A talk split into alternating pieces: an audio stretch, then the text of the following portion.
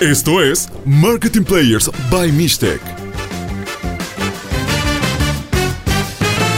¡Caray! El marketing no deja de sorprendernos siempre con ideas, con magia alrededor de las marcas. Y bueno, esto nos apasiona, evidentemente, hablar del marketing, de la publicidad, de la comunicación, siempre nos lleva de oportunidades. Y no solamente es por el hecho del gusto, sino porque realmente podemos ayudar a que las empresas logren expresar ese máximo potencial, que capturen oportunidades y que sean mucho más estratégicos, mucho más inteligentes en la forma en la que toman esas decisiones y capturan esas oportunidades. De eso se trata esto. Y bueno, para seguir platicando, como siempre, tenemos al mismísimo Tigre Toño. Y ya lo dije, no el de las azucaritas, el Toño Ramírez. Edgardo López, hoy arrancaste muy ligero, me sorprende. Por lo general eres más ácido, más duro. Hoy arrancaste ligero, como que no tenemos grandes cosas de qué hablar hoy o qué. No, no, tenemos mucho. Al contrario, lo hice más cortito para, poder tener más ah, para darle más tiempo. hoy tenemos, invitado, entonces hay que darle su tiempo, hay que darle su espacio. Además, todavía no hago la presentación. De veras, eso es verdad. ¿No? Pues arráncate, vamos. hay que cuidar... para que saludes, Toño. Un gusto,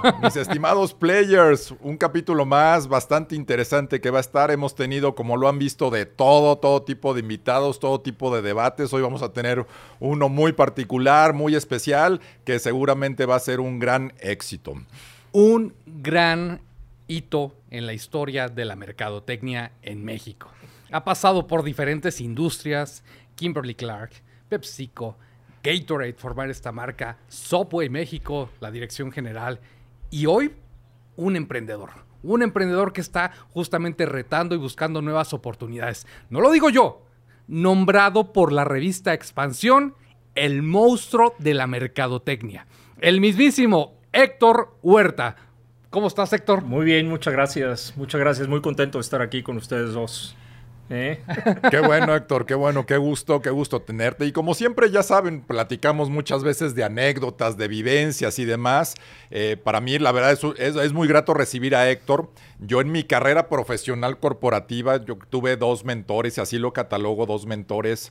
Eh, uno, mi primer jefe, cuando yo arrancaba justamente la carrera corporativa, y el segundo, fue Héctor Huerta justamente con el que tuvimos muchísimas vivencias, muchísima experiencia, estuvimos en las buenas, en las malas, en las complejas, en las difíciles, pero siempre con un sentido profesional de hacer las cosas muy bien, de tener una marca jugando en las grandes ligas y mantenerla con esa exigencia competitiva, ¿no? Para mí es un gusto, Héctor, que estés aquí. ¿Qué, se siente tener a tu jefe aquí al lado? No, no, no, yo, siempre me cuadro, yo siempre me cuadro, eso, nunca se pierde, ¿eh? Eso nunca se pierde, no, es un, es un gusto ya demasiados años de conocernos, muchísimas anécdotas seguramente, no platicaremos ahí cosas extrañas de las anécdotas, este, eh, ahorita ya me acordé de una, pero no la voy a platicar. Este, sí, ya no, no, pero gracias Héctor, gracias por estar aquí platicando. para terminar el cuadro, que, velas pinto yo aquí, ¿no? También, porque yo fui agencia, justamente, ¿no? Lo interesante para los players es que entiendan la película completa. Héctor, cabeza, director de marketing en Gatorade, tú, justamente como parte de su equipo, y yo como agencia, ¿no? Entonces, está interesante esta plática, el ángulo que puede tomar. Exactamente, una marca que trabajamos los tres en conjunto. Hoy la marca pues ya no está en ese nivel, para que entiendan las variables, dejamos de estar y todo se fue al coño, diría Héctor. Exacto, exacto. Pero ya déjalo hablar, ya déjalo hablar. Ok, exactamente. ¿Cómo ves, Héctor? ¿Qué está pasando en el mundo del marketing? ¿Cómo se está eh, transformando, cambiando, evolucionando?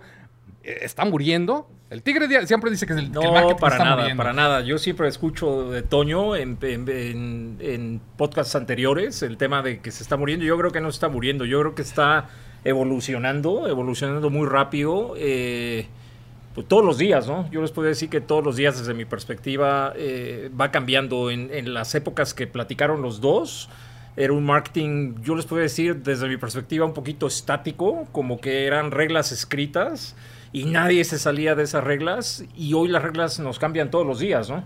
Entonces yo creo que eh, eso le da más vida, eso lo hace más intenso, eso lo hace más divertido, eh, porque hay que estarse actualizando todos los días en todo lo nuevo que viene el marketing. Para mí los, los fundamentos ahí están, no, no han cambiado mucho, pero la forma en cómo se llevan a cabo eh, y se ejecuta el marketing es lo que, desde mi perspectiva, ahora lo hace más divertido. ¿no? Oye, Héctor, ¿y, ¿y, qué te ha sorprendido recientemente de este mundo del marketing? Están tantas cosas pasando y ayer teníamos justamente una, un capítulo de todo este territorio digital, pero ¿qué te ha sorprendido a ti como, como experto en el área de marketing? ¿Qué te ha sorprendido recientemente? Ay, difícil, difícil pregunta. No, para mí todo el, todo el capítulo digital es, es, la parte que creo que cada día me, sorprende más, ¿no? Y yo creo que sorprende más eh, a todos los jugadores que estamos ahí. Eh, y es un mundo que, que, están aprendiendo todas las marcas y todos los que de alguna forma estamos interactuando en esto. Eh, porque es un mundo hasta cierto punto desconocido, ¿no? Y últimamente con todo este tema de Mark Zuckerberg y metaversos y todo eso, este, hijo, es un mundo totalmente inesperado, ¿no? No sabes este, cómo entrarle, cómo comerlo, pero desde mi perspectiva hay una oportunidad muy grande de, de negocio en este, en este sentido, ¿no? Y creo que es donde muchas marcas, sin importar en la industria en la que estén, pues deben de brincar ahí y empezar a hacer, eh, innovar, innovar y entender en el metaverso lo que se debe y lo que no se debe de hacer, ¿no? Pero ¿no te parece en esta perspectiva que si bien la transformación digital está cambiando todo, en todo este entorno no, no se está perdiendo la esencia del buen marketing. A ti te tocó vivirlo. Esa base de pensamiento, de estrategia, de profundizar, de discernir, de generar escenarios, ¿no parece hoy como que está medio volátil? Los estamos brincando directamente a social media y a participar en este metaverso y NFTs. ¿Y quién está pensando? Sí, bueno, por, eso yo lo comentaba, ¿no? Yo creo que un punto bien importante aquí es y lo que comenté al principio, los fundamentos ahí están y eso se deben de mantener. O sea, yo creo que tener claro a quién le vas a hablar, qué es lo que vas a comunicar, tener bien claro los pilares fundamentales del marketing, eh, eso, eso es algo que debe de permanecer. Lo que cambia es el medio y la forma en cómo llegas al mercado al que vas y para mí este tema del metaverso y todo eso pues es un vehículo por el cual nos vamos a conectar en diferentes marcas con los diferentes consumidores, pero esa es la forma en que te conectas, pero el fundamento, eso es la esencia y eso se debe de mantener, ¿no? Y yo creo que ahí es donde de pronto muchas marcas fallan, porque se dejan ir con la forma en cómo van a comunicar. Y, pues se avientan sin mucho fundamento, ¿no? Y al final ves ahí de repente cosas que no entiendes a quién le hablaron, cuál fue el mensaje y tal, este, pero ya están en el metaverso, ¿no? O ya están dame, en un Dame tres fundamentos para los emprendedores que nos están escuchando. A lo mejor suena muy romántico y a lo mejor nosotros entendemos, pero ¿qué son tres fundamentos que el emprendedor que nos está escuchando puede poner en práctica mañana o pueden poner a, a pensar en eso, justamente? Sí, bueno, a ver, lo primero que yo creo que se tiene que definir, y esto es así como el ABC del marketing, es a quién le vas a hablar, cuál es tu público objetivo al que, que debes tener claro eh, el segundo es cuál es el mensaje que quieres transmitir del producto o servicio que estés vendiendo, ¿no? ¿Cuál es el punto que te hace diferente contra lo demás que hay allá afuera? Eh, para mí esos, esos dos eh, es, es un, son, son ejes de, de, lo que vayas a hacer en, temas de marketing, ¿no? Y, eso te conecta con el valor agregado que tú le estás dando al consumidor, la necesidad que estás satisfaciendo, ¿no? Si tú tienes esos tres definidos, yo creo que ya tienes el 50% del camino recorrido y ya después es ver cuál es la forma ideal de llegarle al target que, le estás llegando. Y fíjate, esos conceptos tan buenísimos para esta comunidad de empresarios, de, emprendedores que están siguiendo esto. Estos conceptos son vitales, ya lo vimos en un capítulo anterior, toda esta definición del target y qué significa un target o, una, o un mercado meta pero lo importante, si tienes claramente definido estos tres ejes que comenta Héctor, ya después el utilizar todas las herramientas que están disponibles para el mundo del marketing, que creo que hoy está una época bastante interesante por tal cantidad de herramientas, pero no sabemos qué apretar porque no tenemos los fundamentos. Entonces, con esos fundamentos, ya ahora sí, selecciona la mejor herramienta para eso que definiste de tu producto y tu servicio. Son consejos bien interesantes que se están dando en este momento. Sí, yo voy, voy a retomar un, ejemplo que incluso ustedes lo dieron en, algún podcast anterior, que todos vimos en el Super Bowl, que es el tema de los famosos bitcoins, este, ¿no? El, famoso ejemplo de que, que, Toño describe que costó dos pesos este, la, producción? la, producción de esto, pero ese es un ejemplo muy claro porque quien hizo esto tenía claro que ahí había una audiencia cautiva, que es gente que está siguiendo las tendencias, que está siguiendo todo lo nuevo que viene. Y, lo supieron poner de una forma muy clara, ¿no? Captaron la atención y básicamente lo que ellos querían es generar un, conocimiento de su producto y lo lograron de una forma muy inteligente, sabiendo a quién hablarle y qué decirles, ¿no? El mensaje en ese momento era ven y conóceme. Y pues muchos cayeron y bajaron la aplicación y, lograron el objetivo, ¿no? Entonces, usando esos fundamentos, se pueden hacer conexiones muy valiosas con quien le quieras hablar. Y, ahí justamente ese ejemplo, pues en algún momento puede ser divertido, puede ser como un chiste, dice, ¿para qué lo hicieron? No, tiene un sustento y tiene un fundamento mercadológico estratégico, importante para generar negocio, pero a veces caemos mucho en la utilización de los chistes, de los memes en los medios sociales, porque no hay estrategia. Entonces te vas a la fácil, ¿no? El chiste de lo que ha pasado en los Óscares o en el evento o en el partido, porque es el marketing más fácil. Bueno, no es marketing partiendo de eso, simplemente... Así como criticaste a De La Rosa por su publicación de los Óscares. Muy comentada en Muy comentada, o una basura más, una, basura, más, del marketing. Ya, ya la o sea, ya te echaste a la Valentina, ahora vas por De La Rosa, Toño. Y cuidado, estoy siguiendo a unos, estoy siguiendo unos muy de cerca. Oye, Héctor, pero justamente como habría, la revista Expansión te nombra monstruo de la mercadotecnia y por qué. Por Gatorade. Gatorade en ese momento era una marca caliente, todo el mundo estaba hablando de ella, era súper trascendente. ¿Cuál era ese secreto en la magia de poderle poner pues ese brillo a una marca como Gatorade? Yo creo que eh, en su momento eh, Gatorade supo hacer cosas diferentes, basado en estos fundamentos, pero diferentes a lo que estaba sucediendo en el mercado. Yo recuerdo, y corrígeme, Toño, aquí si la memoria me falla, pero yo recuerdo que, que Gatorade fue la primera marca en, en ese entonces que tuvo el valor de sacar campañas al aire en donde hablaba de todo menos del producto, hablaba de justamente la emoción y la pasión que vive un deportista en el momento en que está haciendo cualquier práctica deportiva.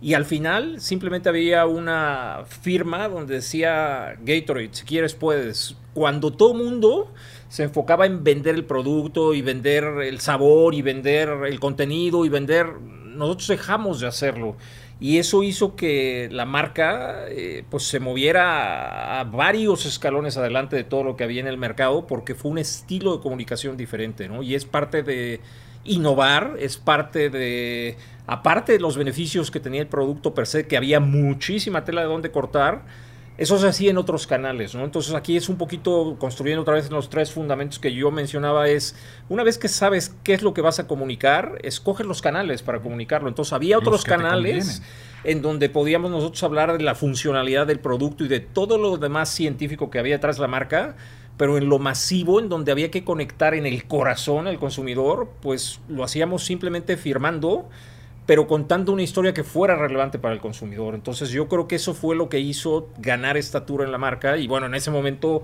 afortunadamente yo trabajaba con una buena agencia, este, tenía gente muy buena en mi equipo y pudimos hacer cosas que pudimos hacer cosas diferentes, ¿no? No, pero por ejemplo, actualizando justamente este comentario que hace Sector, muchas empresas estaban copiando a Gatorade y esto lo podemos llevar a la vida real. ¿Cuántos están copiando a marcas líderes? Y eso no es suficiente. Copiar no es una buena estrategia. Tienes que diferenciarte, ya lo comentabas. Y el otro elemento es cómo estás aportando valor cuando eres el líder. O sea, también aquí hay empresarios y empresas líderes. Como líder tienes una responsabilidad de siempre ofrecer algo más porque alguien te está copiando y esos copiones de alguna forma de todas las industrias tarde o temprano le van a pegar y van a encontrar un camino porque el líder le está enseñando. En este caso que, que compartes de Gatorade, le enseñó a muchas otras marcas. El problema es que el líder se durmió un poquito y perdió el rumbo. Pero, o sea, el líder no, no está para siempre, ¿no? Si deja de hacer las cosas bien. Pero a mí lo que me encanta de la historia de Gatorade es que para la comunidad aquí de Tapatilandia, pues es que normalmente decimos, no, eso no es para nosotros, eso es, déjaselos a las marcas gringas o a Ciudad de México, nosotros los de La Rosa, los Valentina, no podemos hacerlo así. Era un equipo tapatío, era un equipo que era una compañía Gatorade que el 90% era tapatío, que estaba en la oficina corporativa en Guadalajara y estaban haciendo, rompiendo el esquema a nivel nacional dando de qué hablar a nivel internacional porque se vuelve un caso relevante a nivel internacional para PepsiCo, ¿correcto? Y, más que nada había un modelo de trabajo. Digo, en capítulos anteriores ya platicamos justamente de cómo las empresas tienen que definir un proceso para que sea único y para que sea repetible y para que venga el nuevo integrante de una organización y sepa qué hacer. Es un modelo estratégico. Aquí había un modelo estratégico y era parte justamente de ese éxito, ¿no? Sí, correcto, correcto. Y para, para mí, eh, justamente es algo importante, Toño, que acabas de mencionar, el, rol del líder, ¿no? Como líder en la, mar, en, en, la categoría en la que estés compitiendo, siempre tienes que estar a la vanguardia y no puedes, si tienes una campaña que es exitosa, yo siempre, siempre he mencionado que todo termina. Este, si arrancas un momento en donde vas en la en la cresta de la ola con la marca, en comunicación, en ventas, en lo que sea, va a llegar un momento en que esa ola cae y tienes que asegurarte antes de que caiga de que estás preparando el siguiente paso para subirte a la otra ola. Porque si no, pues pierdes la brújula, pierdes el rol de líder y, no nada más eh, te, te, afecta, sino que igual muchos de los que vienen atrás, que es parte del mercado en el que estás compitiendo, pues se van de bruces contigo porque vienen siguiéndote, ¿no? Entonces es bien importante cuando tienen marcas líderes o si quieres convertir en una marca líder, parte del rol que tienes como liderazgo, de, líder en, una industria, es justamente ir un paso adelante de los demás, ir siempre poniendo el ejemplo, poniendo, marcando la, brújula a todos los demás. Entonces créansela, atrévanse. Sí, sí, por supuesto, el mensaje es atrévanse. Y, pues sí, creérsela. Y si tienen ese objetivo de convertirse en una marca líder, en ese momento, eh, lo difícil, todo el mundo identifica algo que es muy, muy chistoso y no sé si mucha gente lo sepa, pero todo el mundo identifica a Gatorade como el creador de esta categoría de bebidas deportivas. Y la realidad es que cuando Gatorade empezó en México, pues tenía la marca Enerplex, más de siete años o seis años en el mercado y no, no, no había hecho nada, absolutamente nada, porque no se la creían y estaban construyendo en un nicho algo que no tenía ni pies ni cabeza, ¿no? Entramos nosotros, definimos los fundamentos y empezamos a hacer un boom de una categoría pues prácticamente que no era casi inexistente, ¿no? Y, y, algo importante también para compartir, y creo que es un consejo también muy relevante en este sentido, nosotros vemos pasar muchísimos muy buenos productos. A nivel producto se desgastan mucha gente en hacer buenas cosas, pero no le agregan los básicos de marketing y ahí mueren. En este caso, y, también ya lo platicamos en capítulos anteriores, esta historia de, de Gatorade, hubo una prueba de mercado de la marca antes de, que se constituyera la empresa que le hizo Fábrica de Chocolates La Azteca y dijeron, no hay mercado para la marca, esto no gusta, esto sabe mal, es un mal producto, no le entren por ahí, hasta que alguien tuvo el enfoque justamente de generar una empresa, de hacer los básicos de marketing, ser competitivos, ser agresivos y llevar a ser un caso de éxito. Esto lo podemos llevar a la escala de los negocios que ustedes tienen, muy buenos productos que tienen que ser adaptados con marketing para que la gente los conozca, para que la gente les atraiga, para que la gente los pruebe. O sea, no solamente por tener el buen producto es un caso de éxito. Muchos productos buenos ni siquiera viven por eso. Nos está ganando la nostalgia de esos buenos momentos que vivimos. No, pero yo creo que también el marketing tú, tú habrías con esto. Hay que hablar de cómo se está transformando y cómo está cambiando. ¿Qué ha pasado? O sea, al final del día se cierra ese ciclo y tú emprendes nuevos proyectos. Y en esta búsqueda de esas oportunidades, dices, voy a meter al tema de franquicias. Y haces una búsqueda exhaustiva al estilo Héctor Huerta, para ver cuál podría ser esa franquicia en la que tú podrías invertir. Platícanos esa historia. O en qué se tiene que fijar ese empresario que quiere poner su lana y que quiere, ah, ah mira, está bien atractivo esta franquicia, me voy a meter ahí. ¿Por qué?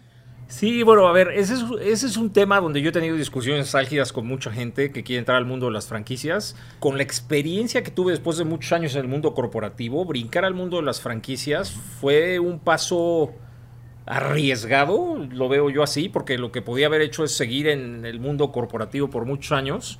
Pero decidí hacer un alto en mi carrera y decir, bueno, voy a voltear a ver el otro lado de la moneda y ver qué, qué se siente tener mi propio negocio, ¿no?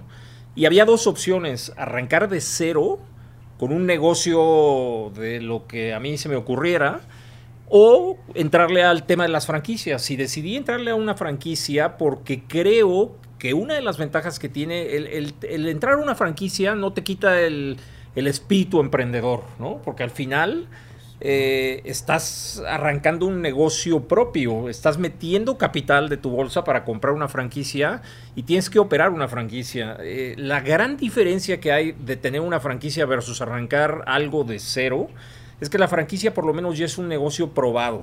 No te garantiza, porque aquí es muy importante, el consejo que yo les daría a, todos los players que, que escuchan es eh, no te garantiza el hecho que tengas una franquicia el 100% de éxito. Mucha gente se, se, confunde y dice, bueno, yo tengo una lana aquí ahorrada, la voy a meter, voy a comprar una franquicia y pues sigo en mi casa viendo Netflix y, solita me va a dar y lana. solita me va a dar lana. Y no es así, las franquicias las, tienes, que operar, te tienes que involucrar y las tienes que operar, ¿no? A mí, a mí me pasó algo muy chistoso, por ejemplo, y nuevamente teniendo esa formación de marketing, justamente cuando arranqué la franquicia de Subway, eh, porque eh, decidí abrir mi primer restaurante en un lugar donde no había ningún restaurante de Subway.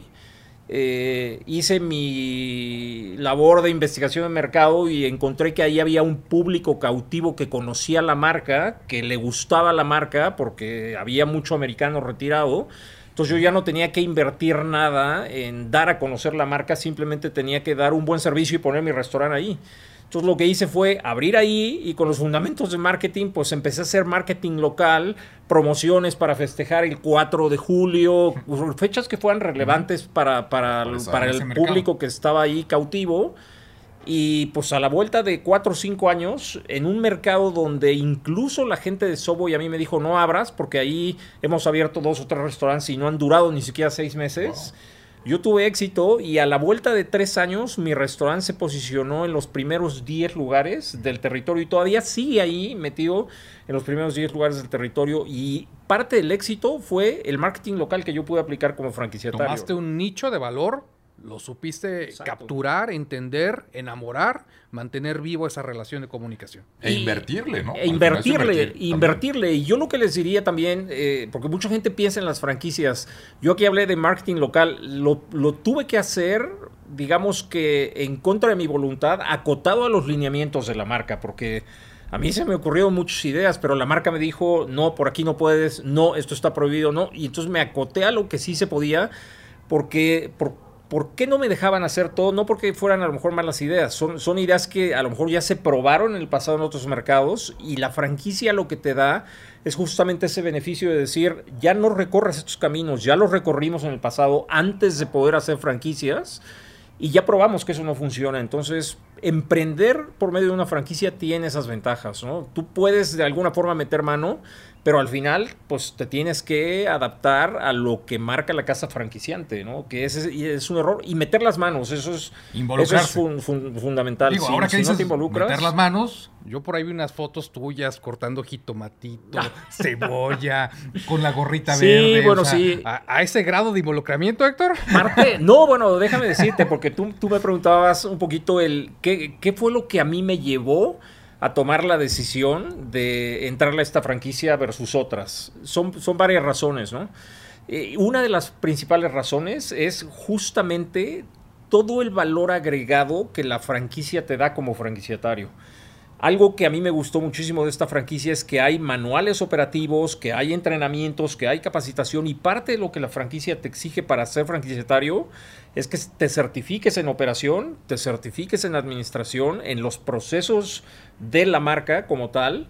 Y entonces sí ya puedes operar un negocio. Entonces, mientras tú no estés certificado en la universidad que tienen para franquiciatarios y todo, pues no, no puedes seguir adelante, ¿no? Entonces, por eso me llamó la atención, porque aparte yo soy muy estructurado y fue la, la, franquicia en donde encontré como más el 1, 2, 3 y el orden de, lo que hay que hacer, ¿no? Oye, Héctor, pero como, como en marketing, digamos, aquí también en el territorio de franquicias, que seguramente muchos están ávidos en invertir, en comprar, etcétera, pues también hay muchas franquicias medio piratas que te ofrecen muy poco, ¿no? Eh, al final es como todo, hay que hacer un buen análisis de lo que están adquiriendo, hay que hacer, no, unas pueden ser muy baratas seguramente. Yo creo que tú pasaste por muchas que evaluaste a lo mejor de muy baja inversión, pero que ni siquiera se convierten en un autoempleo, ¿no? Y hasta peligroso, porque Sí, hoy que está tan de moda este tema de la marca persona, pues de repente tenemos ese emprendedor que anda calentando la marca, pero la, la franquicia como tal, o el modelo de negocio, o el sistema, está fracturado. Sí, sí, está sí. débil. Puede haber hay muchos fraudes de ese tipo, ¿no? Sí, correcto. Y al- algo que, si alguien está pensando en un tema de franquicias, el primer consejo que yo les daría es cualquier franquicia que se precie de ser una franquicia seria, si tú estás explorando entrar a esa franquicia, lo primero que te tienen que dar ellos es un contrato en donde haya un disclosure, una apertura de los manuales y los procesos eh, que la franquicia sigue sin ningún tipo de compromiso. Es una obligación de la franquicia ante el INPI, tienen que tener eh, registrados sus manuales operativos y te tienen que hacer un disclosure de todos esos manuales, obviamente firmando cierta confidencialidad, contratos de confidencialidad y todo, para que tú como franquiciatario los puedas evaluar y puedas decir, aquí hay seriedad o no. Hay muchas franquicias que yo me acerqué que se veían bien y me dijeron, no hay manuales. Pues ese fue mi primer signo de stop, de peligro, no, no sí. sigas, ¿no? No, y no, seguí. Y, y déjame ahondar ahí, porque acabamos de vivir un proceso donde se nos acercó un emprendedor, un empresario, vendiéndonos un cuento que tenía una franquicia. Tengan cuidado, Claro, porque claro. él traía el modelo armado y decía, esto es wow, tengo tantas sucursales, tenga... Nos llevó a un punto que nosotros, dedicándonos a lo que nos dedicamos, pues nos Caímos. fraudió, ¿no? Sí, por supuesto, por ¿Cuál es, supuesto. ¿Cuál es ese peligro que, que existe ahí o cómo puede evitarlo esta persona que nos está escuchando el día de hoy? Para mí es eso que acabo de mencionar. Es to- toda franquicia que se precie de ser una buena franquicia debe de ofrecerte, sin duda, para empezar, el acceso a los manuales y acceso a, a todos los libros y acceso a, a- a todo lo que hay allá adentro, ¿no? No voy a ir más lejos si quiero poner un ejemplo porque la gente puede caer mucho en estos fraudes. Hace poco me habló una, amiga, una buena amiga que, que, bueno, nosotros Toño por lo menos la, la- la conoce también, que ella sabía que yo trabajé en Subway muchos años y que tengo restaurantes. Y me dijo, oye, te hablo porque hay una franquiciataria de aquí de Guadalajara que me está vendiendo una participación en su restaurante. Y entonces quiere que yo le meta dos millones de pesos para hacernos socios. Pero le dije, oye, pero esto ya lo hablaron con la franquicia, con la casa franquiciante, con Subway.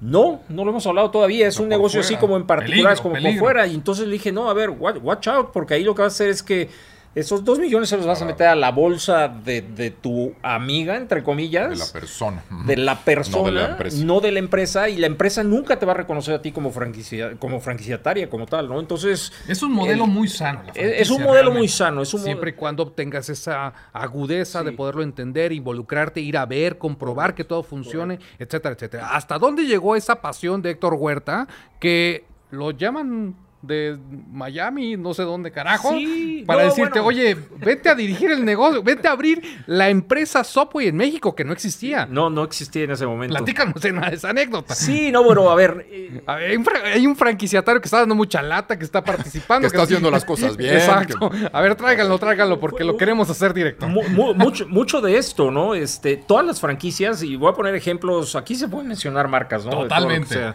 Entonces, por ejemplo, marcas como que todo el mundo conocemos, McDonald's, Kentucky, todas esas marcas tienen franquiciatarios que participan en los boards de mercadotecnia, eh, de- porque al final el modelo de franquicia involucra mucho al franquiciatario. Entonces, uno se involucra hasta donde quiere. Yo, pues obviamente con la espinita y con el conocimiento que traía en marketing, me empecé a involucrar mucho. En algún momento me nombraron director del board de, de marketing de México sin trabajar para Subway. Eso todo, todo era pro bono, pero a mí me, me apasionaba mucho y pues ahí me di a conocer dentro del sistema y eventualmente dijeron, bueno, pues voy a sus tiendas, los restaurantes lo están operando muy bien. Este, pues vamos a invitar a este cuate a que venga y nos abra una oficina en México y nos ayude a enseñarle a todo mundo a trabajar como se está trabajando en sus restaurantes y en muchos otros restaurantes de la región. No quiero decir que yo era el único que estaba haciendo bien las cosas, ¿no? Entonces entré al proceso y pues bueno, estuve trabajando ahí durante cerca, un poco más de tres años. Y pues me tocó arrancar la... Es como la historia de mi vida, porque en, en Gatorade así fue. En Gatorade fue Arrancar. arrancar de cero Eh, aquí también de cero, porque pues desde contratar la oficina en México, buscar a la gente, armé un equipo y, y bueno, hoy realmente la marca dio un giro de 360 grados por todo lo que se aplicó ya teniendo un equipo sólido en México. Nuevamente, sin, porque ahí mi responsabilidad era marketing, operaciones, finanzas y todo pero yo sabía que si movíamos las palancas y los botones apretados de marketing de una manera correcta, pues iba a corregir mucho del mal que tenía en su momento la marca y empezamos a hacer las cosas bien en, ejecución en el punto de venta en los restaurantes, que es al final lo que esta marca vende a, todos, ¿no? y eso hizo que la marca pues diera un giro importante. Aunque hoy todavía hay áreas de oportunidad, pero es, es, es parte de los mismos fundamentos. Al final son fundamentos de marketing y fundamentos de negocio. ¿no? Pero algo, algo importante y creo que es valioso, de alguna forma puede ser un territorio noble estos modelos de franquicia. Si haces las cosas bien, si sigues las reglas, si empiezas a jugar por fuera, hacer el marketing a tu estilo, porque lo quieres hacer así, porque es ocurrencia, vas a fallar, porque vas a tener una, una pues está regulado de hacer las cosas bien y, tienes que seguir un camino adecuado, ¿no? Que ese es lo que te facilita la franquicia. Si empiezas a hacer las cosas por la libre, te va a ir mal. Un poquito es también un consejo bien importante que se tiene que dar en este, en este segmento, ¿no? Sí, las franquicias siempre están muy reguladas. Una buena franquicia siempre está muy regulada. Eh, siempre tienes... Y es parte de los pros y cons, ¿no? Todo depende de qué es lo que tengas tú como emprendedor en mente. Eh, a mí hay mucha gente que me cuestiona, oye, ¿y por qué en tus restaurantes no meten algún tipo de postre diferente? ¿O por qué no vendes nieves de garrafa? Pues, pues por, qué no? ¿Me entiendes? El día que ponga lonche sector, este, pues sí, por supuesto que puedo poner este nieves de garrafa lo que a mí me venga en gana, pero aquí pues hay reglamentos y la franquicia tiene ya una marca que proteger y tienes que acotarte a esos reglamentos porque además si no lo haces, pues corres el riesgo de perder el negocio, ¿no? y, este, seguir las reglas para que te vaya bien. Exacto, y son, modelos ya probados, por eso yo hablo de cuando entras al tema de las franquicias, el 50% del camino lo tienes asegurado, no tienes asegurado el éxito, pero sí la mitad del camino, la otra mitad depende de tú lo que hagas como franquiciatario, si sigues las reglas, es casi seguro que te empiece a ir bien. Como dice Henry Gómez, buen amigo también, ¿no? Hay que verle el queso a la quesadilla. Ah, exactamente, exactamente. Oye, Héctor, y dando un giro rápido, en este sentido también de experiencia y de lo que nos tocó vivir en su momento como agencia, pues eras un tipo duro, exigente, ácido, crítico. ¿Qué consejo le das a estos emprendedores en el sentido de estos aliados estratégicos como las agencias? ¿Cómo valorar? Hoy que realmente tú levantas una piedra y hay una agencia, hay un montón de agencias de todo, ¿cómo poder tener ese sentido crítico de valorar a esa agencia creativa que va a trabajar con una marca? Yo siempre tenía un punto de vista con diferentes agencias eh, que a la, fecha lo sigo teniendo y es parte del valor agregado que yo veía en, el caso Mishtec y bueno, lo sigo viendo en los proyectos en donde me involucro, eh, que es para mí lo que la piedra angular que diferencia una buena agencia a una agencia de publicidad, punto. Este, para mí hay muchas agencias de publicidad y de todos tamaños, ¿eh? globales incluso, que están 100% orientadas a ganar premios. Y eso era siempre mi... Pero cuando yo llegaba a pitch con agencias y me empezaban a presentar los premios y ganamos aquí y un canes por acá y la sala de trofeos y todo el tema, para mí ese, ese era un derailer del, del deal porque porque uno entra a buscar un socio estratégico para que ayude justamente a construir estrategias. Y alguien que está pensando en premios va a hacer todo menos pensar en estrategias y en pensar en cuestiones buenas para la marca. Y lo, vivimos con miles de agencias que de pronto llegaban con unas campañas que decían, esta seguro gana premios. Está bien, pero, pero a, a, mí lo que me interesa es agencias que te den un valor agregado, que te ayuden a vender más, que te ayuden a posicionar la marca, que te ayuden a generar eh, pues más profits para el negocio, ¿no? Este, y para mí ese es un consejo que yo les daría cuando busquen eh, agencias o socios estratégicos que les ayuden a construir las campañas de marketing. Gente que, piense más en la parte estratégica y que se metan al, al, negocio como tal, que entiendan el negocio, ¿no? Porque mucha gente dice, voy con una agencia de publicidad y pues que me hagan la comunicación. En realidad nosotros lo que buscábamos era más un socio estratégico que nos ayudara a construir la estrategia 360 grados, ¿no? Porque es, es pensar en todo, pensar en los diferentes canales de distribución, pensar en precios, pensar en promociones, pensar en comunicación. O sea, marketing es un abanico de mil posibilidades y, y creo que el valor agregado que da una buena agencia es estar involucrado en todas esas aristas. ¿no? Buenísimo. Toño. No, pues algo también importante que ya lo hemos hecho en distintas recomendaciones, todo este tipo de credenciales que debe tener un, proveedor, infraestructura, reputación, casos de éxito de, los negocios, pues todo cuenta, todo cuenta para al final reiteramos ese ejemplo y se nos ha agradado mucho el ejemplo del doctor. Puedes ir un doctor chafita y pones en riesgo tu salud, puedes ir con un mal proveedor, pones en riesgo tu marca o tu negocio, ¿no? Entonces ahí también es bien importante no dejarse ir por precio, eso es bien peligroso en el mundo del marketing y no quiere decir que tampoco tienes que irte al otro extremo, del precio más alto. No es el precio lo que define, sino todo este tipo de reputación y credenciales que tiene un proveedor. Correcto. ¿Qué aprendiste del tigre en tu experiencia profesional? Ah, caray. Poner sabor esto, aquí esto va a durar, esto va a durar como hora y media esto, a ver. Ahora sí el tequila, vamos. A ver, ¿Eh? sáquenle el tequila. No, bueno, a ver, muchas cosas, muchas cosas. Yo creo que eh, parte de lo que yo valoro mucho como cuando trabajo con equipos es como crear un balance, ¿no? Este, no sé si tú lo mencionaste o quién lo mencionó de los dos pero de pronto sí, tú lo acabas de decir tú, Edgardo, ahorita que yo era como muy crítico y muy este, filoso, a lo mejor muchas veces este, con, comentarios o con feedback y obviamente en la medida en que eres más chavo, este, eres más inquieto y muchas veces sin filtro dices las cosas. O sea, cuando llegaba un correo de Héctor Huerta, pónganse a temblar. Nadie lo quería abrir. y era bastante largo. Sí, sí, eran, eran, bueno, había, algunos, había unos cortos, pero pero justamente es el, tener dentro del equipo eh, como que balances, ¿no?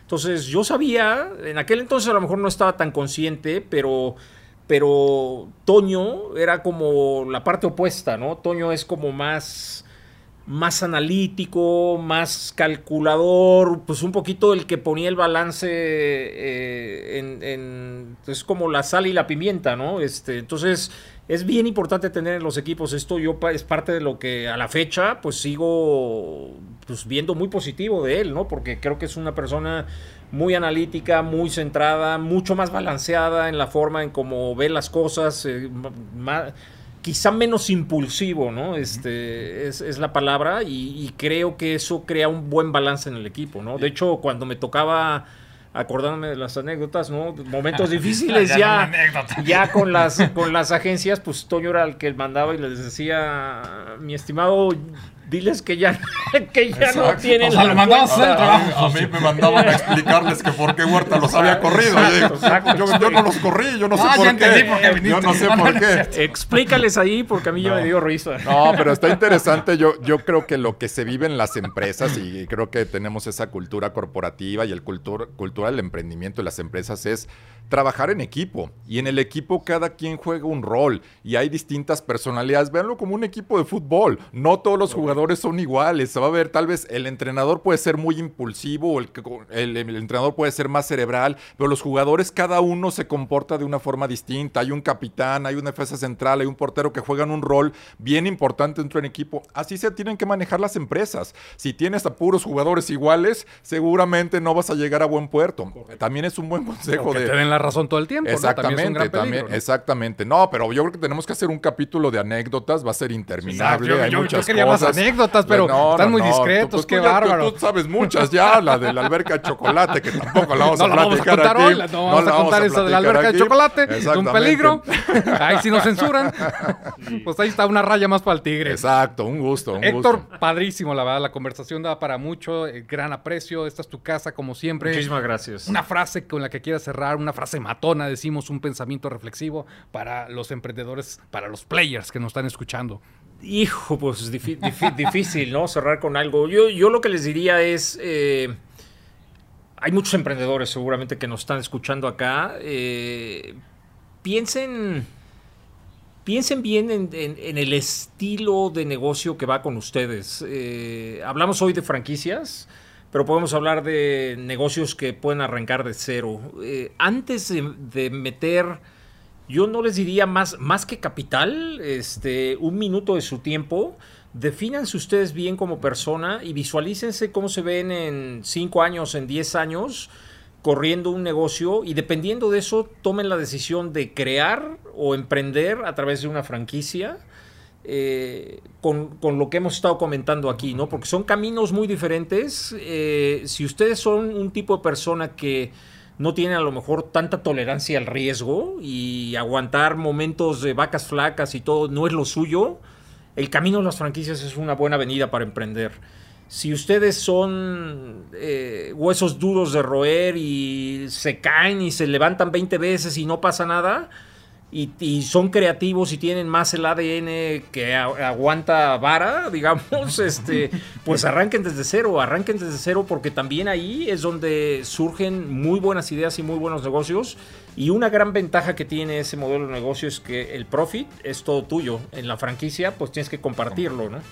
Este, hay cosas buenas y cosas malas. Entonces, definan primero qué es lo que quieren y qué es lo que va más con su estilo de, de liderazgo. Y en base a eso, pues Keep Playing. Eso, esa era la que teníamos la que, que, esperando. estamos, Muy bien, que keep escuchar. playing. ¿eh? Muy bien, muchísimas gracias, players. Nos vemos. Gracias, Hasta la saludos. próxima. Gracias.